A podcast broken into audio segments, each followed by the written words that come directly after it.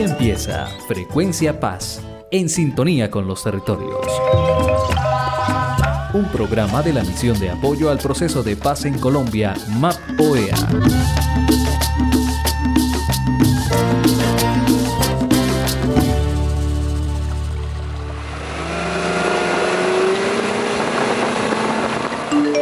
Primo, está por ahí.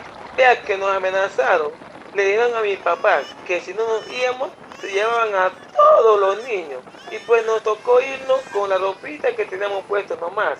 Nosotros y otros de la comunidad. Ya estamos llegando al pueblo. ¿Cómo están ustedes por allá?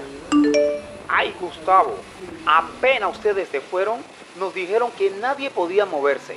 Decretaron disque toque de queda y ni mi mamá ni mi papá han podido salir a trabajar. Yo tampoco he ido a la escuela. Nos toca esperar a que esto se acabe. Eso está grave por allá. Cuídense mucho. Yo voy a aprovechar para hablar con alguien de la alcaldía para ver cómo nos ayudan. Gracias, primo. La gente está asustada, hermano. Peri, ya le vuelvo a hablar, que la señal se me va a ir. Le aviso apenas lleguemos al pueblo.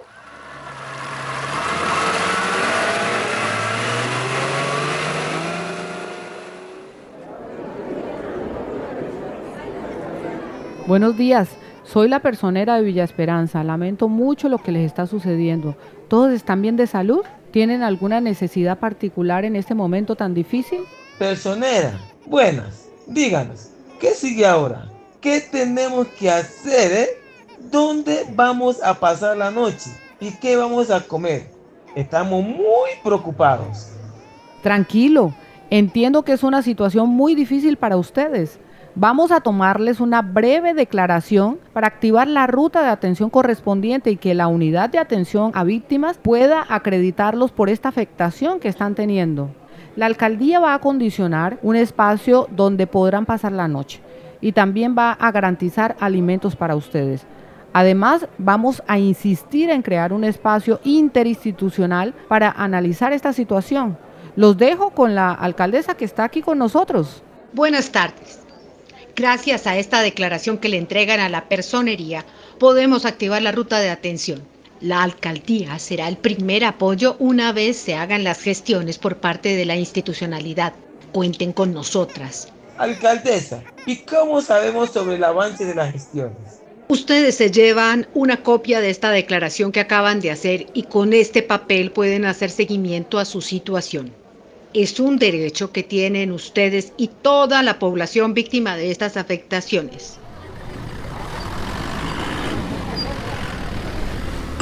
Primo, ya llegamos al pueblo, ¿yo? Aquí hablamos con la personería, la alcaldía y una organización internacional que se llama MAP OEA. Estamos bien. ¿Ustedes cómo están por allá en la vereda? Pues más o menos, primo. Dice que instalaron minas antipersonal y artefactos explosivos por los caminos. Estamos muy asustados.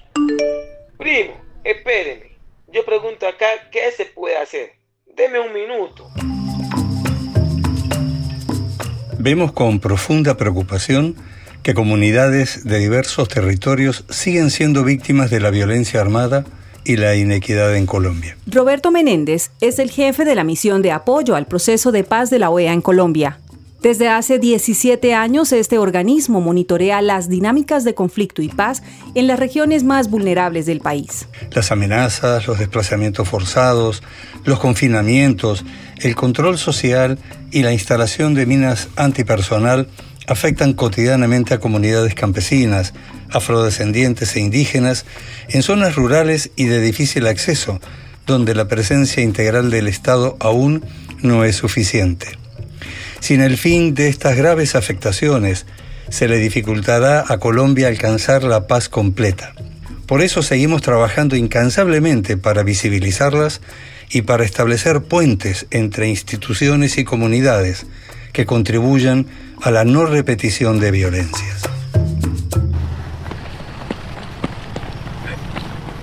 Personera, perdóneme molestarla, pero mi primo y su familia quedaron confinados en la vereda de donde venimos y me dice que al parecer les instalaron minas antipersonal por ahí cerca ¿Qué vamos a hacer, por Dios santísimo? Gustavo, voy a llamar al enlace territorial del Grupo de Acción Integral contra Minas Antipersonal de la Oficina del Alto Comisionado para la Paz para que nos ayude a resolver las dudas que tengan.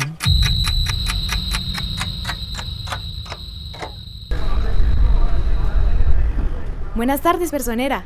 Usted debe ser Gustavo.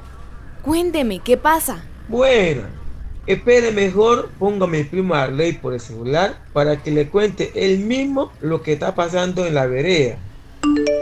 Arley, aquí estoy con una señora del gobierno.